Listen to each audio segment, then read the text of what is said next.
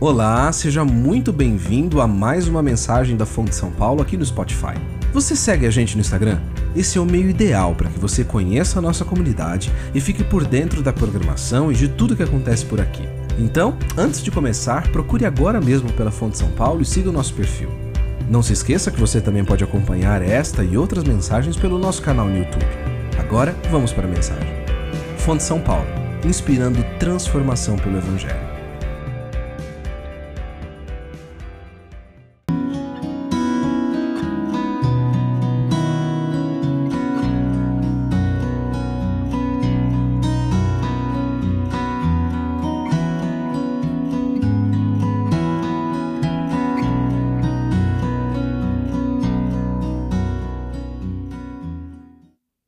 Hoje nós iniciamos uma nova série de mensagens chamada Diante de Deus, uma série de mensagens em que nós pretendemos voltar para as Escrituras para aprender a orar.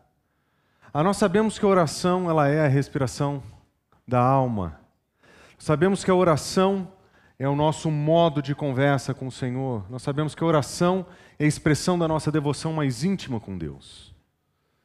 Mas nessa série nós vamos observar que nós nem sempre sabemos como orar. A bem da verdade é que nós sabemos que no meio da nossa correria, no meio do nosso, das muitas atividades, a nossa mente divaga nas nossas orações. Nós começamos a orar pela igreja, nós começamos a orar pela família, nós começamos a orar pelos filhos e de repente nós estamos pensando nas contas para pagar, no boleto. Ah, se você está quase atrasando, você está pensando no seu imposto de renda. Tem um monte de coisa acontecendo na sua vida e, e o que você menos consegue fazer é concentrar naquela oração, naquele tempo em que você pretende passar com o Senhor.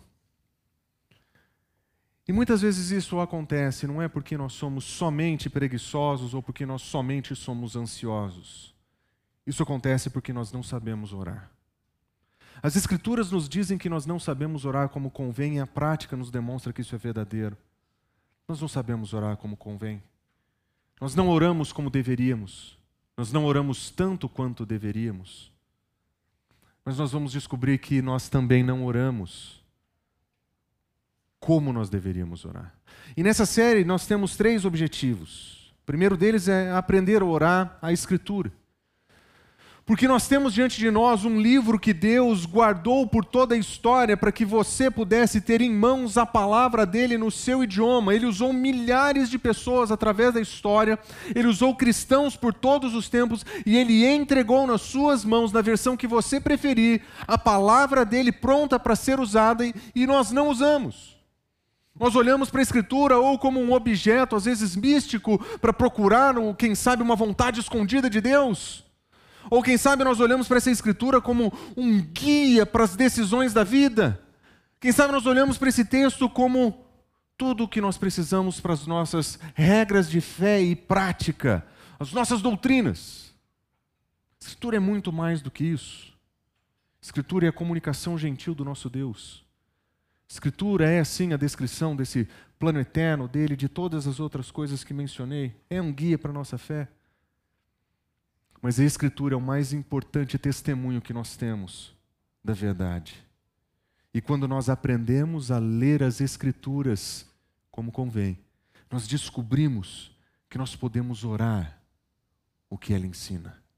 Nós podemos abrir as páginas das Escrituras e, ao invés de procurar novas ideias pelo que orar, voltar os olhos para a Escritura, olhando para as orações dos santos do passado e nós vamos observar que quando eles oravam, eles tinham várias coisas em mente, mas não eram o IPVA, não era o IPTU, não era o imposto de renda, não eram somente as suas ansiedades.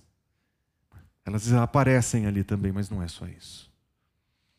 Se nós aprendemos a usar a Escritura como modelo para a nossa oração, nós vamos aprender como orar. E nós pretendemos com essa série fazer isso. Nós pretendemos com essa série aprender a orar com a Escritura, não somente orar o que está escrito nela, mas a partir dos princípios que ela ensina. A Escritura nos ensina muitas coisas sobre oração e nós podemos aprender com ela a orar. E por fim, nós vamos orar de acordo com essa Escritura. Ah, na nossa série de mensagens, nós vamos estudar dez salmos. Em cada um desses salmos, nós vamos encontrar um princípio para a nossa vida de oração. E nós vamos descobrir que existem diferentes tipos de oração apresentadas nos Salmos. Nós poderíamos usar vários outros salmos. Nós poderíamos usar uma série de 150 salmos. Porque nós teríamos muita informação. Nessa série nós vamos ver 10. Nós vamos aprender a fazer uma oração de adoração, oração de gratidão, de confissão, de compromisso, de meditação, uma oração de cura, de libertação, de intercessão, de transformação e de bendição. Nós vamos voltar os olhos para as Escrituras e nós vamos orar a partir daquilo que nós aprendemos nesse texto. E o livro de Salmos vai servir como um guia de oração para nós. O livro de Salmos vai servir como um modelo de oração para nós. E quando nós usamos as Escrituras desse modo, nós vamos aprender a orar a Escritura com a Escritura e de acordo com a Escritura. O nosso desejo é que essa palavra seja fonte para nutrir o nosso coração, para nutrir a nossa alma e inspirar as nossas orações. E talvez você diga: Eu não sei exatamente como proceder, eu não sei exatamente como orar. Antes de começar essa série, eu gostaria de, de dizer para vocês que nós temos uma boa notícia. Nós criamos um guia de oração. Nesse guia de oração, nós vamos apresentar um PDF gratuito disponível. Se você quiser a versão impressa, você pode baixar o PDF gratuito e imprimir para acompanhar com a sua leitura bíblica. Mas nós vamos fazer um guia de leitura para cada mensagem a ser pregada. Nas próximas dez mensagens, nós vamos encontrar dez reflexões do texto que nós estamos estudando e nós vamos aprender a orar o que está escrito em cada um daqueles textos, daqueles ah, do, do, dos versos estudados. E se você ah, disser, olha, eu não sei exatamente como proceder, fique tranquilo, no nosso guia de oração nós incluímos dois, ah, dois artigos introdutórios. Um artigo escrito ah, por, um, por, um, teólogo que responde, ah, que propõe o seguinte: 12 razões pela qual você pode orar as Escrituras. E depois nós temos um pequeno artigo do John Piper dizendo 10 razões ou 10 dicas de como você pode fazer isso. E na sequência, um salmo para ser uma reflexão para cada salmo que nós vamos estudar.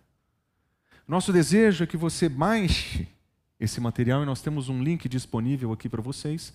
Se você usar o seu celular e colocar nesse QR Code, você vai ter acesso ao nosso material de leitura. E esse material, o nosso desejo é que, na sequência das mensagens pregadas aos domingos, você use esse guia para orientar a sua oração durante a semana, baseado no texto que nós estudamos. A ideia não é que você pegue esse texto e leia tudo de uma vez. Não. Um salmo por semana, um salmo por semana. Nós vamos orar as Escrituras. Nós vamos orar com as Escrituras. Nós vamos orar de acordo com as Escrituras. Nós não precisamos de pressa. Nós precisamos de consistência. E esse guia de leitura e oração vai servir para oferecer para nós a, a, a orientações para melhorar a nossa oração. Para que a nossa mente deixe de divagar em tantas coisas e o nosso coração se concentre na nossa comunhão com o Senhor, na nossa devoção a Ele. E nós vamos fazer algo diferente, algo que para essa igreja é uma novidade. Nós vamos ler as Escrituras juntos aqui. Nós acreditamos na centralidade, na, na importância das Escrituras, nós acreditamos a, a, que nas Escrituras nós encontramos tudo o que nós precisamos para a vida e para a piedade. Mas nessa série de mensagens, nós vamos fazer algo que para essa comunidade é novo. Nós vamos fazer a leitura responsiva da Escritura.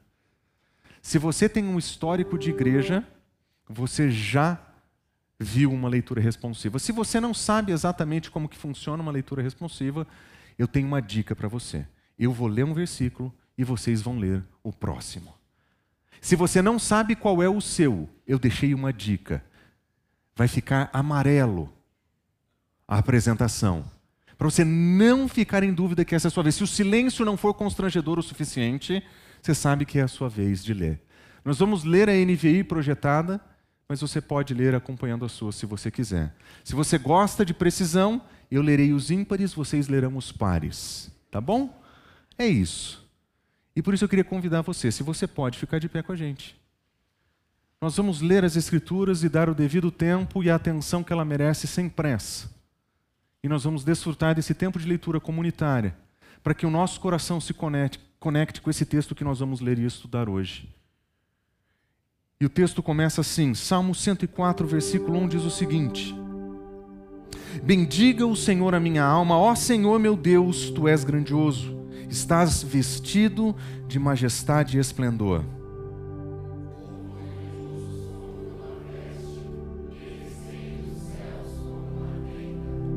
Ele põe sobre as águas dos céus as vigas dos seus aposentos e faz das nuvens suas carruagens e cavalga na asa dos tempos.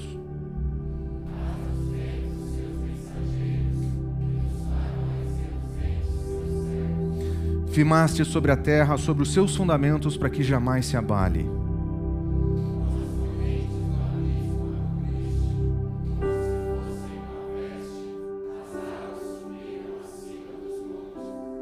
Diante das tuas ameaças, as águas fugiram, puseram-se em fuga o som do seu trovão.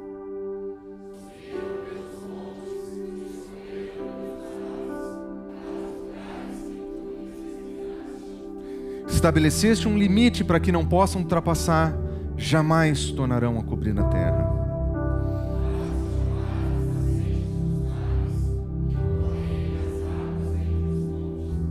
Delas bebem todos os animais selvagens, os jumentos selvagens saciam a sua sede.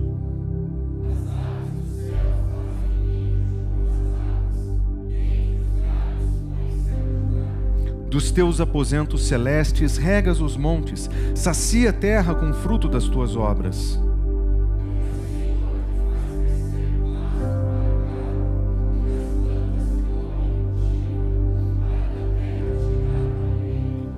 Vinho que alegra o coração do homem, o azeite que faz brilhar o rosto, o pão que sustenta o seu vigor.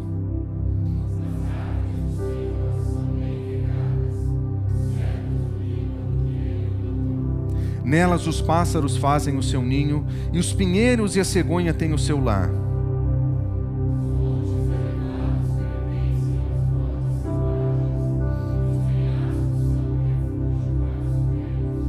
Ele faz a lua para marcar as estações e o sol sabe quando deve se pôr.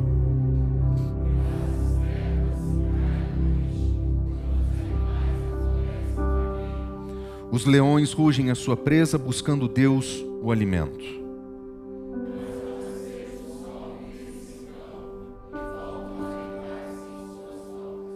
Então o homem sai para o seu trabalho, para o seu labor até o entardecer.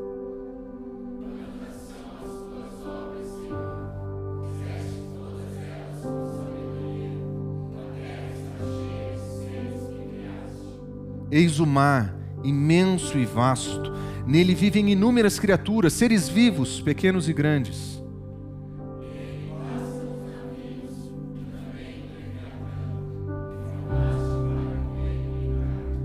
Todos eles dirigem um olhar a ti, esperando que lhes dê o alimento no tempo certo.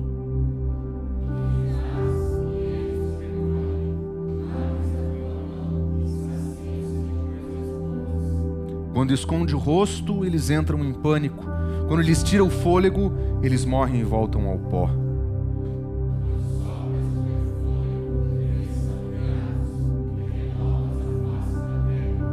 Pedure para sempre a glória do Senhor. Alegre-se o Senhor em seus feitos.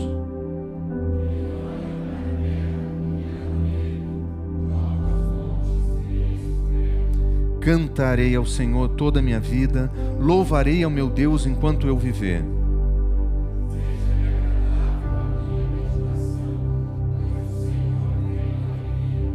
Sejam todos os pecadores eliminados da terra e deixem os ímpios de existir. Bendiga o Senhor a minha alma. Aleluia.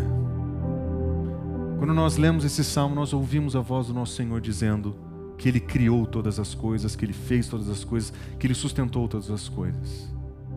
Esse é o Deus que nós adoramos, é esse o Deus com quem nós nos relacionamos e para quem nós dirigimos a nossa oração. Vamos orar?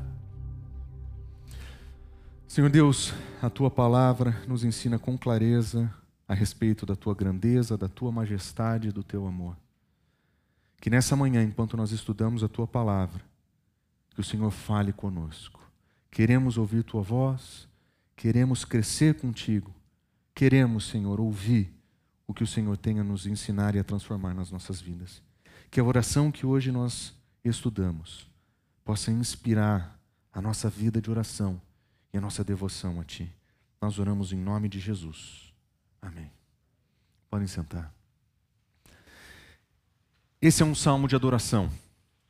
Nesse salmo, nós vemos alguém profundamente ah, extasiado com a grandeza da beleza de Deus.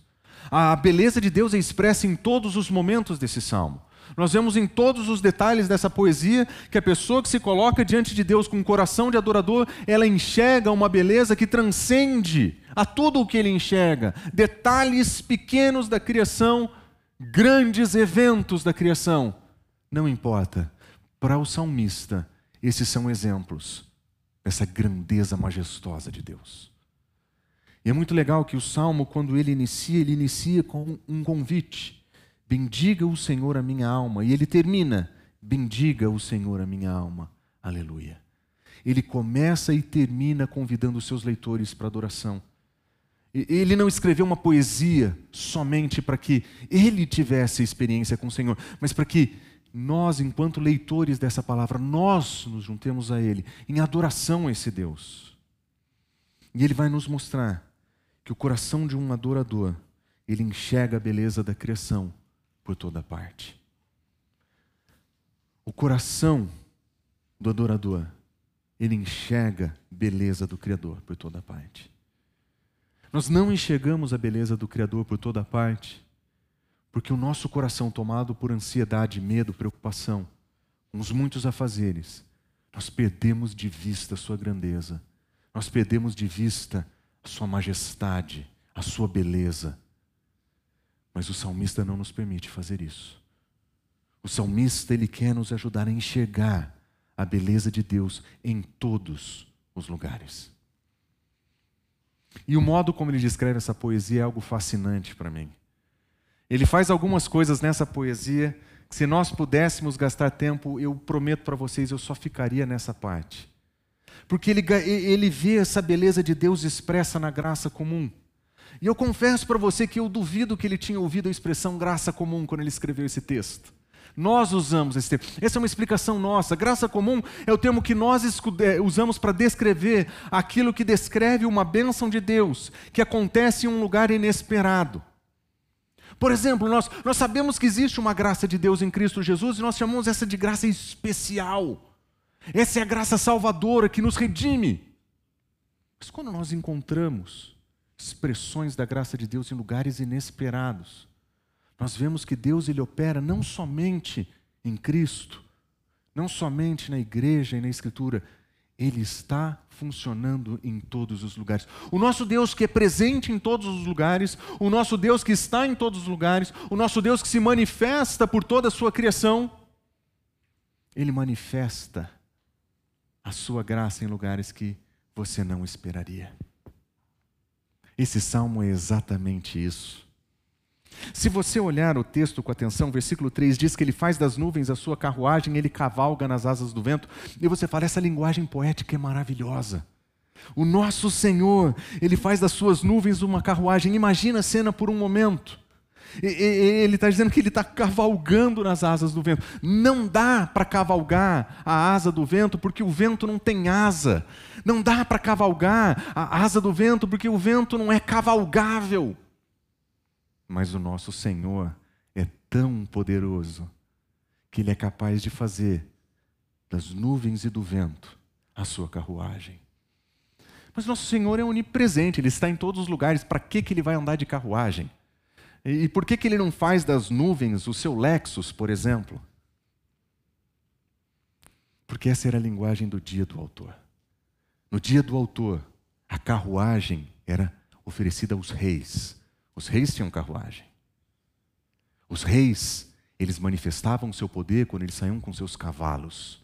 Eles mostravam a sua grandeza e a imponência do seu exército pelo tamanho dos seus cavalos e pela quantidade deles.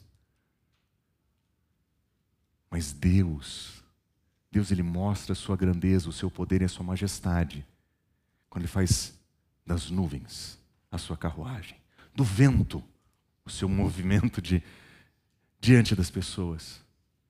O que ele está dizendo é que na linguagem dos seus dias, ele pegou o exemplo mais imponente, mais majestoso, para descrever um rei, para descrever Deus como um rei. E talvez você pensasse que esse modo de falar não fosse o modo talvez mais bonito de descrever a, a, a pessoa de Deus, mas o salmista encontrou ali uma imagem, uma figura, um símbolo. E é um símbolo que era comum dos seus dias.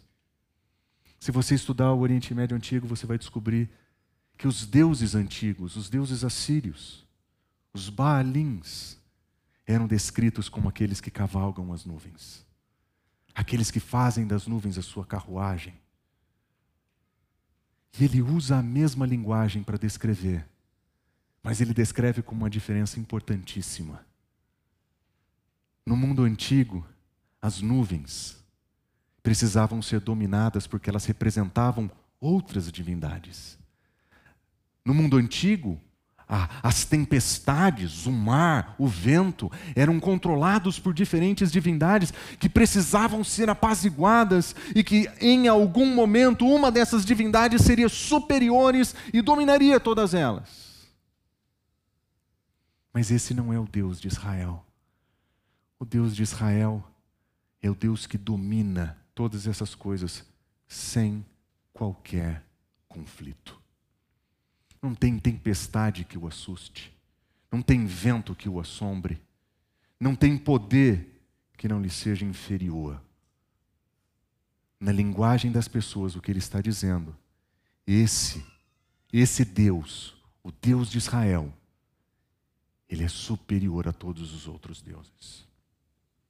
Ele diz o seguinte ainda: neles os navios passam e também o Leviatã que formastes para com ele brincar. Essa é uma expressão quase que ofensiva no mundo antigo. Esse salmista teria sido cancelado no Twitter, né, no Twitter dos, dos, dos seguidores de Baal. Ah, eles estariam lá veementemente horrorizados com isso, que onde já se viu falar sobre Leviatã nesses termos. Leviatã é aquela figura que existia no mundo antigo que era a representação do caos, do mal, da morte. Não tinha controle. Ele ficava no mar porque o mar era o ambiente do caos e da morte. As pessoas tinham medo do Leviatã. Eles não viajavam muitos dias de navio, não iam muito longe no oceano, porque eles morriam de medo do mal dos mares.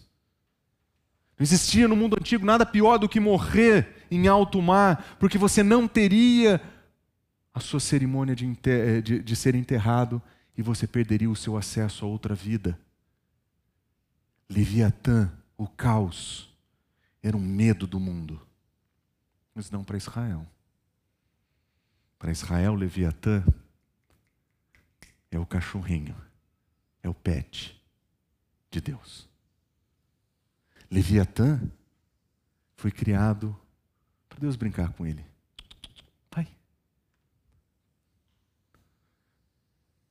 Se você tem pet, você sabe que é muito legal brincar com pet. Eu tenho um pug. E quando eu falo eu, eu quero dizer a Gabriela. E a coisa mais legal que tem com esse cachorro, depois dele ser fedido e ninguém gostar muito dele, é que é muito legal brincar com ele. Esse cachorro, ele gosta tanto da Gabriela que dá para brincar de esconde-esconde com ele. Se ela se esconder, ele fica procurando. O Leviatã é o Guga de Jesus. Feinho, fedidinho, ninguém gosta muito dele. Mas dá para brincar. A linguagem e a imagem do salmista é para colocar o povo de Israel diante de um Deus cuja majestade é tão grande que o seu poder não dá nem para medir. Não existe conflito nesse mundo. Se ele quiser, ele cavalga o vento. Se ele quiser, ele brinca com Leviatã. Mas observa, ele está envolto em uma luz como uma veste. Você que gosta de, de, de roupas mais brilho, brilhantes, né? você que gosta de vir cheio de cores e de luzes e de lantejoulas para a igreja, olha aqui. Ele usa a luz como veste. Ele estende os céus como uma tenda. Ele põe as águas sobre os céus, ele põe a viga dos seus aposentos. Todas essas são imagens da criação do mundo antigo. Essas são imagens que descrevem como que o mundo funcionava. Ele continua: firmaste sobre os fundamentos da terra, a terra sobre seus fundamentos, para que ela jamais se abale. A mentalidade do, do, do mundo antigo é que existiam pilares que sustentavam a terra. E esses pilares que sustentavam a terra foram estabelecidos por Deus e eles não vão se abalar. O céu ser uma grande tenda, que ele esticava como uma grande tenda, e acima dessa grande tenda ele escondia as águas, acima da terra, e separavam as águas. E aqui nesse ambiente perfeito, então, nós viveríamos. Diferente do mundo antigo, entretanto, é cada um desses pilares, se existia no mundo antigo, eles, eles eram descritos por um tipo de divindade. Uma tenda dos céus, o vento, as estrelas, a lua, cada uma delas pertencia ao seu próprio poder. Israel está dizendo, o salmista em Israel está dizendo: esse não é, esse não é o nosso Deus. Nosso Deus é maior. Nosso Deus é mais poderoso. Nosso Deus é mais majestoso. E ele faz isso de um jeito que convida os seus leitores originais a ouvirem o que ele falou e entenderem o contraste que ele está fazendo. É isso que eu chamo de graça comum. De conseguir olhar para fora a linguagem das pessoas, a visão que elas têm de mundo e conseguir descrever aquilo em termos do próprio Deus e para apresentar o próprio Deus e para fazer daquilo um momento de adoração. O salmista, ele escreve para aquelas pessoas, ele usa a linguagem daquelas pessoas, a imagem que eles conheciam. Ele usa isso para convidar a comunidade de Israel para adorar o Senhor. Quando nós começamos a Fonte de São Paulo, muitos anos atrás, ah, eu ainda morava na cidade de Campinas, eu viajava finais de semana para cá. Ah, e quando nós ah, decidimos que começaríamos o trabalho, uma das primeiras coisas que nós fizemos foi iniciar uma reunião com homens. E nós iniciamos reuniões com homens durante a semana porque nós acreditávamos que a liderança da igreja precisaria ser formada dentro da igreja. E o nosso processo de treinamento de liderança começou no segundo ou no terceiro encontro que nós fizemos como comunidade. E nós fazíamos isso toda semana. Então, nós vínhamos com a família aos domingos e eu voltava às quartas-feiras sozinhos. Eu vinha aos domingos e voltava às quartas-feiras. E várias vezes eu voltava para casa com aquela sensação de coração exultante. Senhor, muito obrigado, graças a Deus, porque o Senhor dirige tudo. Mas nem sempre era assim. Eu me lembro que uma vez voltando, muito entristecido, com uma sequência de dificuldades que estavam aparecendo no ministério e com uma sequência de oposições que estavam aparecendo na comunidade, eu voltava chorando e orando no carro. E como de costume, o meu celular toca música. Então, se eu entrasse no carro, colocasse para carregar, ele ia tocar música e estava tocando músicas aleatórias. E enquanto eu vinha no carro, estava na marginal ainda, perto de onde ficaria aquela roda gigante a, a, a, ali no Vila Lobos. Naquela região, enquanto eu orava, começa a tocar uma música que eu não escolhi, que eu não teria colocado. E a música chama Bravado. Bravado foi escrito por uma banda canadense de rock progressivo. E, e, se você conhece alguma coisa dessas bandas, eles não têm muitas. É, a harmonia é muito diferente, melodia é muito diferente, mas a principal é que os ritmos são todos descompassados. As pulsações estão tudo erradas naquele negócio. Mas aquela música não. Aquela música é um 4x4 bonitinho, com melodia simples, harmonia simples. E antes do refrão, eles cantam o seguinte: e se a música parar? E se sobrar somente o som da chuva? E se toda a esperança e todo o sacrifício for em vão? E se sobrar somente o amor? ainda que tudo se tenha se perdido, eu vou pagar o preço e eu não vou contar o custo. Ele não escreveu com os olhos pensando no Senhor. Ele não escreveu pensando na perseverança do ministério. Mas naquela noite eu cantei assim. A imagem era outra, a linguagem era outra. Mas ali, ali, eu louvei o Senhor e fiz um compromisso com Ele. Se sobrar somente amor e dedicação e amor por ti, porque eu leio com um olhar bem cristão. Mas se sobrar somente o meu amor ao Senhor, se der tudo errado, eu não vou desistir, custe o que custar. O coração do, do, do, do adorador, ele encontra a beleza de Deus em toda a criação, em lugares inesperados. Ele encontra a beleza de Deus. Ele encontra a beleza de Deus no extraordinário. Ah, isso nós vemos com muita clareza nesse salmo. O extraordinário é, é, é, chama a nossa atenção. E quando nós estamos em busca de adoração, o que nós queremos encontrar é aquilo que é extraordinário da parte de Deus. E observe como que o salmista apresenta a majestade dele. Senhor meu Deus, tu és tão grandioso, está vestido de majestade e esplendor. A linguagem é assim: não existe nada mais belo, não existe nada mais majestoso, não existe ninguém melhor ou maior que o Senhor. Existe beleza nesse Deus. E ele descreve essa beleza. Ele diz: O Senhor está envolto em uma luz como uma veste. Ele está diante do Senhor e ele encontra beleza em tudo o que ele faz. Na linguagem do autor, ele está dizendo: esse nosso Deus, ele está exaltado onde tem luz, e o símbolo da luz significa pureza, significa clareza, significa separação das trevas. Luz era algo muito importante. E lembra, nós estamos falando de alguém que conhecia luz de uma maneira muito diferente do que nós. Que conhecia luz, talvez, quem sabe, como uma tocha na parede ou um fogo no canto da sala. Luz, para eles, em grande parte, vinha do poder do sol, que iluminava todas as coisas. Mas na majestade de Deus, Deus era capaz de se vestir com a mais majestosa forma de luz disponível.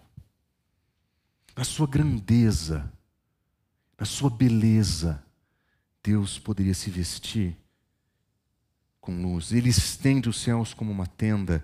E ele diz: As torrentes do abismo cobriste, foste como uma veste, e as águas subiram acima dos montes. Falando sobre o modo como Deus cria todas as coisas, ele diz: Você usou, inclusive, como uma veste para cobrir a escuridão. Você fechou as portas das águas para que elas ascendessem até o seu limite e, e, e onde existe trevas e separação o Senhor, com seu poder, cobriu. Na mentalidade do mundo antigo, isso descrevia aquilo que acontece no mundo submarino, embaixo da terra, onde existe trevas, onde existe ausência de Deus. Está tudo isso debaixo do controle e da beleza desse Deus. Observe o que ele diz: diante das tuas ameaças, as águas fugiram, Puseram-se em fuga os sons do trovão, subiram pelos montes e escorreram pelos vales para os lugares que o Senhor lhes designou. Imagina essa linguagem por um momento. A gente sempre usa a imagem da, da água que desce a ladeira, e essa ninguém segura. Mas quando Deus fala, a água sobe até a montanha. O poder que Deus tem diante de toda a sua criação é tão intenso e majestoso que o comportamento do mundo muda diante da sua voz. Diante das tuas ameaças, fugiram, puseram-se em fuga. Por quê? Por que, que as águas estão fugindo? Porque as águas eram representações no mundo antigo de outras divindades e de outros poderes. Quando Deus de Israel fala, não sobra ninguém. Ele fala com voz de trovão. Eles vão para os seus lugares. O Senhor é extraordinário. O que ele faz é extraordinário. E o salmista, em seu coração de adoração, ele vê as obras extraordinárias de Deus, porque no seu coração, aquilo que ele faz, aquilo que Deus faz, é extraordinário. Essa pergunta que fica para nós é quando, como é que nós estamos vendo essas coisas extraordinárias que Deus faz todos os dias? Extraordinário não é somente aquilo que Deus fez na criação, extraordinário não é aquilo somente que Deus fez na concepção dessas pessoas do mundo antigo. Extraordinário é aquilo que Deus faz todos os dias. Nós temos o nascer do sol todos os dias, o sol se põe todos os dias, com uma métrica impressionante. Nós vemos as estações climáticas, nós vemos as mudanças de dia, nós vemos as mudanças do tempo.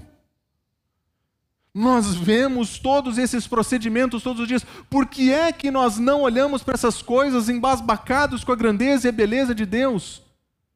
Porque nós estamos tão, tão distraídos com outras coisas. Porque nós estamos tão ocupados com outras coisas que o nosso coração não se faz adorador diante da beleza da criação. Nós vemos o pôr do sol e tiramos fotos para o Instagram. Nós vemos aquele dia calminho de chuva e nós postamos no Instagram dizendo que nós queríamos ver um filme ou ler um livro. Qual foi a última vez que você viu qualquer uma dessas coisas e disse: Uau, meu Deus é maravilhoso. Meu Deus faz coisas extraordinárias. Nós não fazemos isso porque o nosso coração não é um coração de adorador.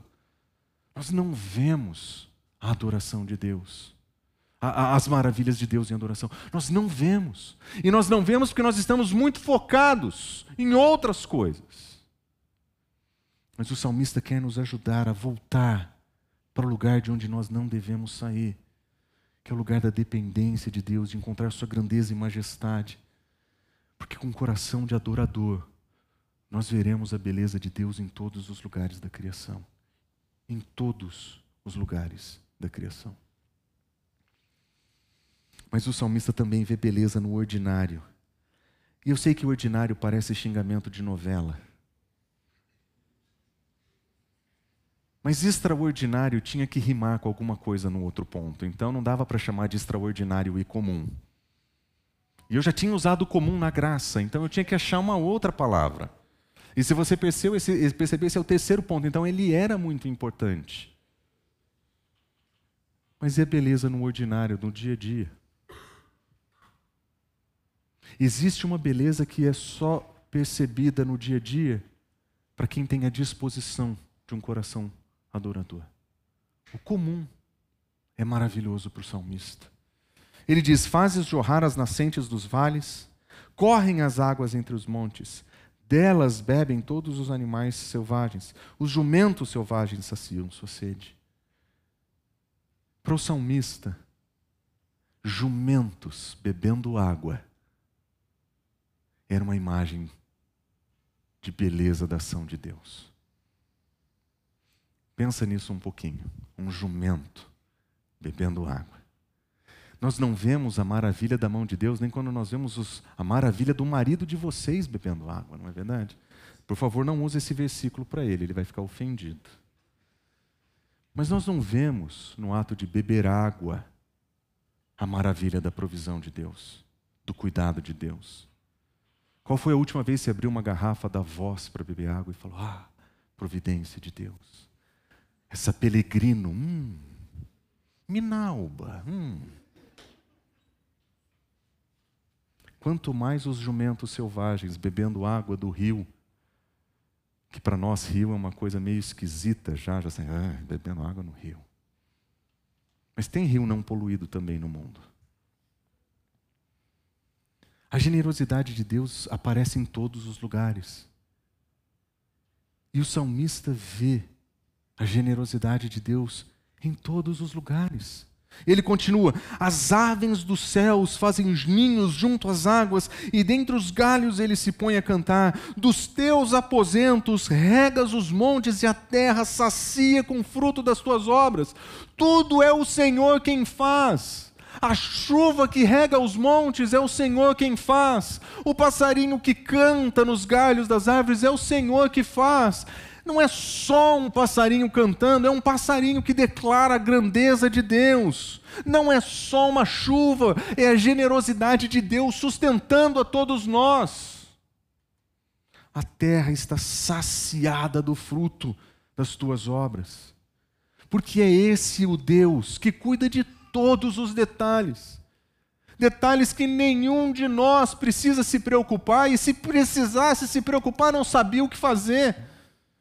Como é que nós vamos cuidar dos jumentos selvagens das costas de Engedai? Como é que nós vamos cuidar dos passarinhos que se acampam nos cedros do Líbano? Eu nem sabia que tinha cedro no Líbano. Hum, que dirá que tinha passarinho dormindo lá? Nosso Senhor cuida de todas essas coisas. E ele continua, ele faz crescer o pasto para o gado e as plantas que o homem cultiva para dela tirar o alimento. O salmista vê na parceria que Deus tem com o homem generosidade, grandeza. Vai nascer grama nesse pasto depois da chuva. Mas quem deu essa grama foi o Senhor. Mas fui eu que coloquei o fertilizante necessário, fui eu que reguei na hora apropriada. Foi Deus quem fez crescer. A parceria entre trabalhar não é uma parceria de eu faço e o Senhor assiste. É eu faço a minha parte de cultivar, mas só Deus vai fazer isso crescer. O salmista conseguia ver na tarefa mais simples comum, ordinária, a grandiosidade da beleza de Deus. Isso é um coração de adorador. Ele vê a beleza de Deus em todos os lugares. Por todos os lugares ele vê a beleza de Deus. E ele diz: e o homem ele vai cultivar essa terra e vai tirar dessa terra o seu alimento. E nós entendemos com isso que aquilo que nós precisamos para sobreviver, para a nossa vida, vem da mão do Senhor. Tem o nosso trabalho, mas é um trabalho em parceria. Nós não controlamos todas as coisas, nós recebemos do Senhor. E Ele diz: o vinho que alegra o coração, o azeite que faz brilhar o rosto e o pão que sustenta o seu vigor. Vinho, azeite e pão era a tríade da alimentação do mundo antigo. Essas eram três coisas que não podiam faltar. Na verdade, pão e azeite. Três coisas, duas coisas que não poderiam faltar. Eventualmente você vai encontrar alguém comendo carne nas escrituras, mas geralmente é festa quando isso acontece. Mas o pão é diretamente derivado do trigo, o azeite diretamente derivado da azeitona e o vinho diretamente derivado da uva.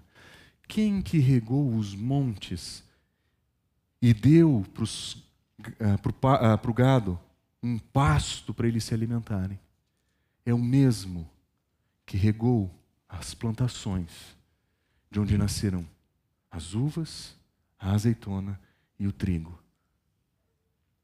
O Deus que cuida dos animais, ele cuida dos seres humanos de maneira especial. Para eles, ele dá um pão, porque o pão sustenta, é vigor. Para eles, ele dá azeite. E ele diz: para brilhar o rosto. Mas ele não precisava dar o vinho. Vinho geralmente é símbolo de felicidade. Nas Escrituras, vinho é símbolo de alegria e celebração. Você encontra vinho nas Escrituras quando o povo celebra. Você encontra vinho quando existe abundância e fatura. É por isso que o salmista diz que esse vinho ele alegra o coração do homem. Na sua generosidade, Deus é, por, é capaz de oferecer para nós o básico, o pão, o azeite. Mas na sua generosidade, Ele pode dar muito mais. Faz um teste quando você for para sua casa. Abre sua dispensa e conta quantos potes de Nutella você tem. Se tiver faltando, liga para o MEN, ele tem em estoque. Procure por tantas outras coisas que você come todos os dias, que você não precisa, você come porque é gostoso. Você já percebeu que você come coisa só porque é gostoso?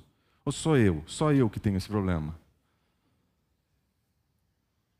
o Senhor tem sustentado as nossas vidas com o pão, com o azeite e com o vinho. O povo de Israel sabia comer para festejar. Eles sabiam festejar na presença do Senhor. E o salmista está dizendo: Muito obrigado, Senhor. Porque quando eu reuni os meus amigos essa semana, nós comemos fartamente. Generosidade de Deus.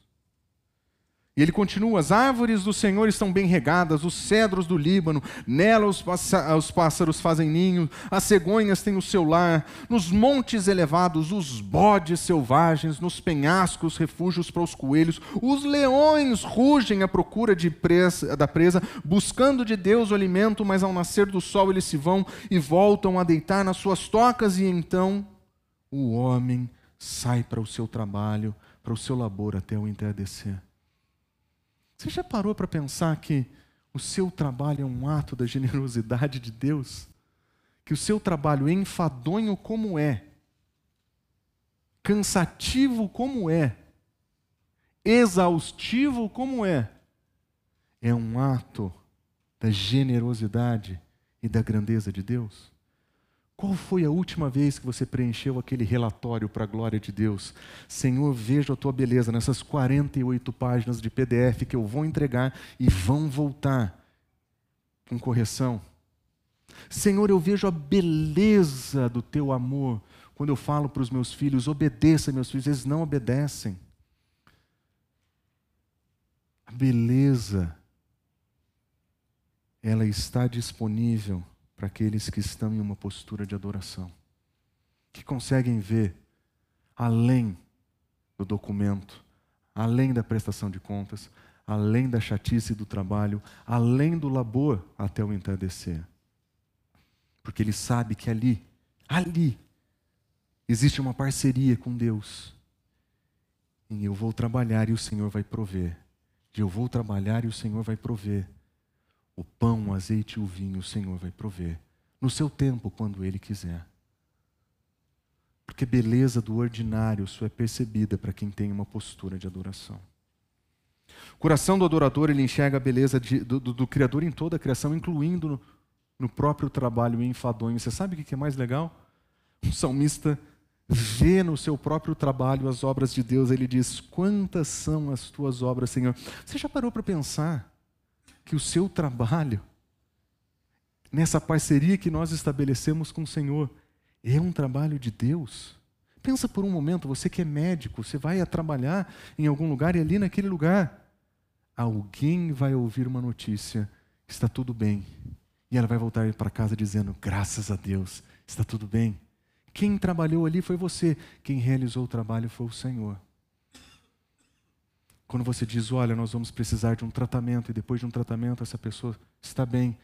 Quem trabalhou foi você, foi, mas quem realizou foi o Senhor.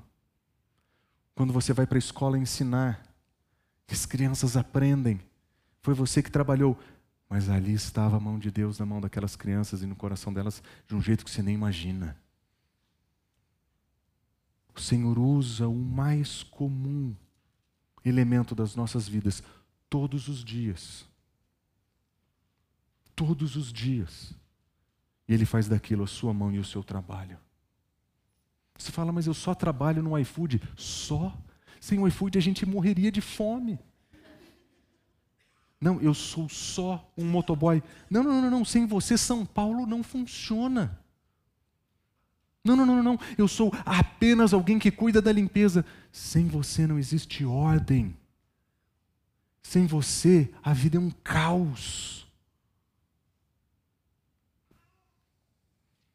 O Senhor usa a sua vida no seu trabalho para mostrar as obras dele e a grandeza dele. E o coração do Senhor, do adorador, enxerga a beleza de Deus por todos os lados. Mas quando nós enxergamos a beleza de Deus por todos os lados, só resta uma coisa para a gente fazer, que é responder essa beleza com compromisso. Quando nós tiramos as vendas que estão nos nossos olhos da ocupação, da preocupação, das contas, das parcelas. Quando nós tiramos da frente dos nossos olhos a, a preocupação dos urgentes dessa vida e nós começamos a olhar para aquilo que é maior e além a todas essas coisas, só nos resta uma coisa. Depois de enxergar a beleza de Deus, nosso coração é convidado a estar com Ele.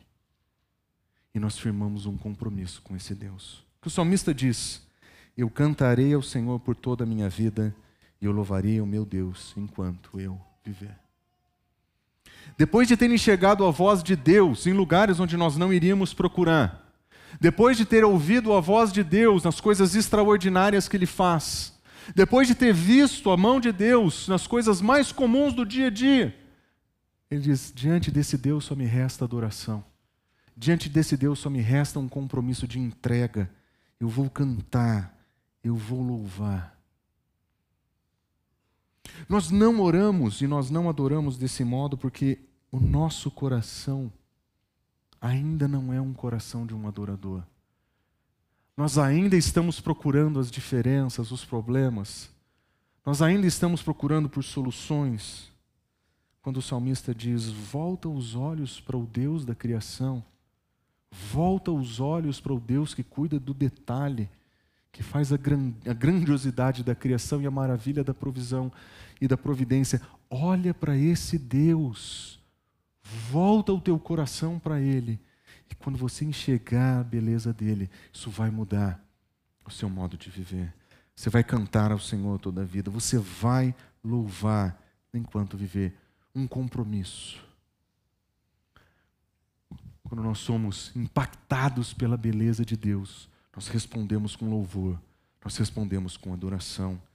E ele diz: Seja agradável a minha meditação. O salmista sabe que ele escreveu isso em um momento especial. Ele sabe que, muito provavelmente, sentado no canto, talvez, quem sabe, num pasto, olhando para toda a criação e relembrando todo o trabalho que ele teve, fala: Senhor, que essa minha meditação seja agradável a Ti que o meu coração seja agradável a Ti. Que o meu coração seja um coração de adorador. Para que eu possa enxergar a Sua beleza em todo lugar. Porque um coração de adorador, ele enxerga a beleza do Criador por toda a criação. Nós precisamos desse tipo de conexão com o nosso Deus. Nós precisamos desse tipo de oração para o nosso Deus. Quantas vezes nas suas orações você tem parado para exaltar quem Deus é pela grandeza que Ele demonstra? Porque se você, como eu, permite que a tua urgência defina a tua oração, a tua oração começa com cuida desse dia, obrigado por esse alimento, protege os meus filhos. Nada errado. Mas quando foi a última vez que você parou diante de Deus e falou assim: Senhor, o Senhor é grandioso, o Senhor é majestoso. Eu vejo a tua grandeza por todos os lugares. Qual foi a última vez que na sua oração você olhou para o Senhor e disse: Eu vejo a poderosa obra da tua mão no meu trabalho. Muito obrigado. Muito obrigado por cuidar dos leõezinhos, dos cabritinhos, dos passarinhos. Muito obrigado por controlar as chuvas, os ventos. Muito obrigado pelo sol, pela lua. O adorador, com coração de adoração, ele se volta para a majestade de Deus, grato por quem Deus é e o que ele faz. E ele adora o Senhor por quem ele é e o que ele faz. Durante a semana, nós seremos convidados a ler esse salmo várias vezes. No seu guia de leitura, nós deixamos uma pequena reflexão sobre esse salmo. Mas juntos, nós só deixamos a estrutura e o conteúdo desse salmo para você orar todos os dias, como salmista. Para que você possa se conectar com essa mensagem e conectar o seu coração com o Deus que nos deu essa mensagem. Para que a nossa oração possa ser regada de adoração a esse Deus. Não deixe de usar a Escritura essa semana para orar leia esse salmo e ore esse salmo.